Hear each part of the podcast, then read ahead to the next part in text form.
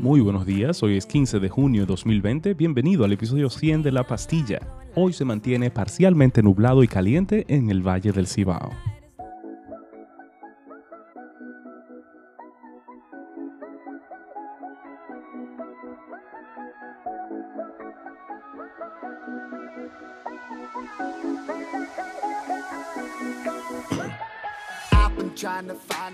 Después de meses alejado de su campaña de reelección, el presidente Donald Trump plantea reunir a sus seguidores el próximo sábado.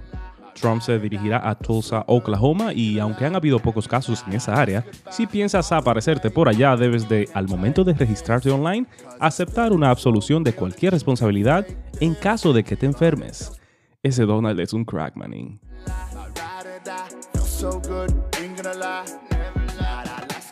La ola de la movilidad sostenible quiere mantenerse tras el coronavirus. Ciudades como Bogotá, Milán y Berlín crearon carriles bici y ampliaron aceras por la pandemia.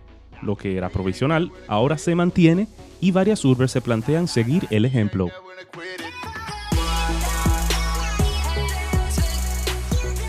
En la continuación del montaje de las elecciones del 5 de julio, la Junta Central Electoral informó que inició la capacitación de 7.500 técnicos sobre la tecnología a utilizar para el escaneo y transmisión de las relaciones de votación. El calendario maya señala que el fin del mundo será la próxima semana, o será el 5 de julio.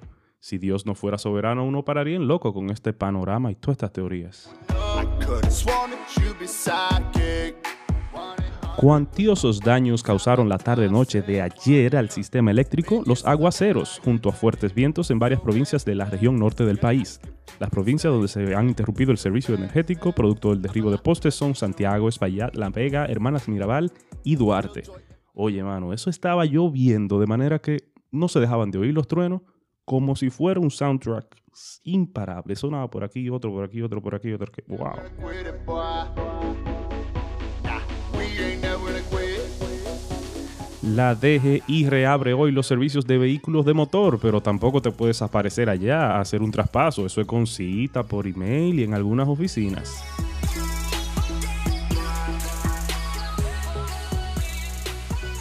La NBA informó el sábado por la noche a todos los equipos a través de un memorando que las pruebas del coronavirus para los jugadores y el personal que participarán en el reinicio de la liga comenzarán el 23 de junio y se realizarán cada dos días para poder reiniciar el campeonato el 30 de julio.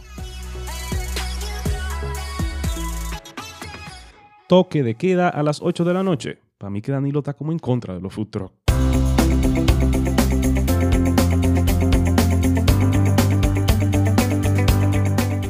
¿Es mejor orar en voz alta o en silencio? La oración es el impulso natural de la fe y la devoción vigilante de la esperanza. Cuando oramos, derramamos los deseos de nuestros corazones ante Dios en adoración, confesión, petición, intercesión y agradecimiento, sometiéndonos a su voluntad. La oración es una acción apasionada que involucra todo lo que somos y aspiramos ser ante Dios. No es sorprendente entonces que todo el alcance y la fuerza de la pasión de nuestra vida forme parte de la oración. Aquellos que andan según el Espíritu demuestran paciencia y dominio propio en todas las cosas, pero los discípulos fieles también depositan su ira, frustración, angustia, confusión e incluso su incredulidad y desesperación ante Dios en oración. Mientras hacemos esto, podríamos encontrarnos clamando al Señor en voz alta o podríamos notar que nuestras palabras nos fallan. Afortunadamente no existe ninguna razón bíblica para creer que orar en voz alta sea más o menos eficaz que orar en silencio. Podemos hacer cualquiera de las dos. La escritura está llena de ejemplos de oraciones públicas expresadas en todo tipo de ocasiones, desde la oración larga de Salomón en la dedicación del templo en 1 de Reyes 8, hasta el clamor de agonía y de esperanza inquebrantable de las cuatro palabras que Cristo exclamó en la cruz, Mateo 27. Con todo, Jesús también le enseñó a sus discípulos que nuestro Padre escucha las oraciones expresadas en silencio o en secreto, y Pablo nos dice que el Espíritu, quien fortalece nuestra fe y esperanza por medio de la oración, también intercede por nosotros con gemidos tan profundos que resultan indecibles. No obstante, hay buenas razones por las cuales nos convendría orar en silencio en algunas ocasiones y en voz alta en otras. Jesús, por ejemplo, advierte a sus discípulos sobre los hipócritas que aman orar en lugares públicos para ser vistos por los demás. Él afirma que esa apariencia de santidad será la única recompensa que ellos recibirán. Los hipócritas no oran en secreto. Sin embargo, el que ama a Dios ora continuamente en secreto y está listo para orar en voz alta cuando se presenta una ocasión apropiada. Y la ocasión se presentará. La oración, como parte esencial de la devoción de la Iglesia, no solo es un acto privado de los creyentes individuales, sino una actividad compartida. Una manera de compartir en oración es orando en voz alta con otros por ánimo y edificación mutua. La oración también debe ser enseñada. Jesús enseñó a los discípulos a orar por medio de su instrucción y de su ejemplo. De la misma manera, los ministros enseñan a aquellos a quienes sirven, los padres enseñan a sus hijos, y todos nosotros nos enseñamos los unos a los otros al orar juntos. En otras palabras, el amor por los demás nos impulsará no solo a orar por ellos en secreto, sino a veces a orar con ellos en voz alta. Cualquiera que sea la manera en la que oremos, estamos seguros de que nuestro Dios tiene cuidado de nosotros y siempre escucha las oraciones de su pueblo.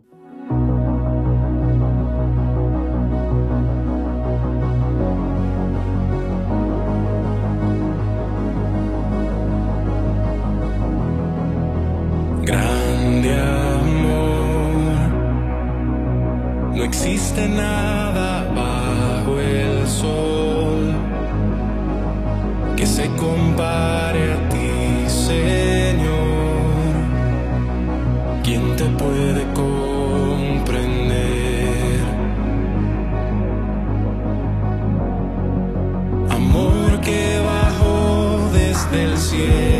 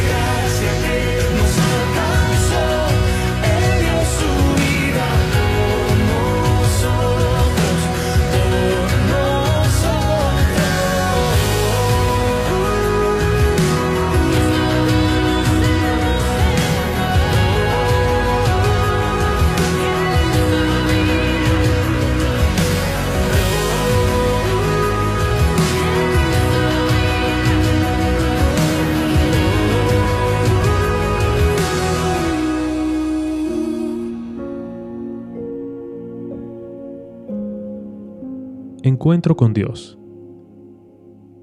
Gran Dios.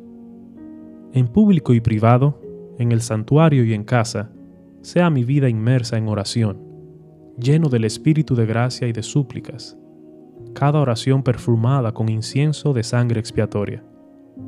Ayúdame, defiéndeme, hasta que de orar yo pase al reino de la alabanza constante.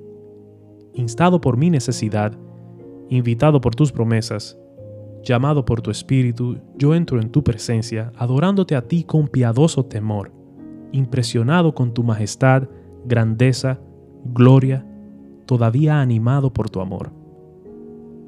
Yo soy totalmente miserable y totalmente culpable. No tengo nada de mí mismo con qué recompensarte, mas yo vengo Jesús a ti, a los brazos de la fe, pidiendo que la justicia de Él compense mis iniquidades, regocijándome de que Él será pesado en balanza por mí y satisfará tu justicia. Te agradezco porque de ese gran pecado tomes gran gracia, y que sin embargo de que el pecado merece castigo infinito por haber sido cometido contra un Dios infinito, aún haya misericordia para mí. Pues donde la culpa es más terrible, ahí tu misericordia en Cristo es más libre y profunda. Bendíceme revelándome de tus méritos salvíficos, causando que tu voluntad pase delante de mí hablando de paz a mi corazón contrito. Fortaléceme para que yo no te deje hasta que Cristo reine supremo en mi interior, en cada pensamiento, palabra y obra, con una fe que purifica el corazón, vence al mundo, obra por amor, préndeme a ti y siempre aférrame a la cruz. thank you.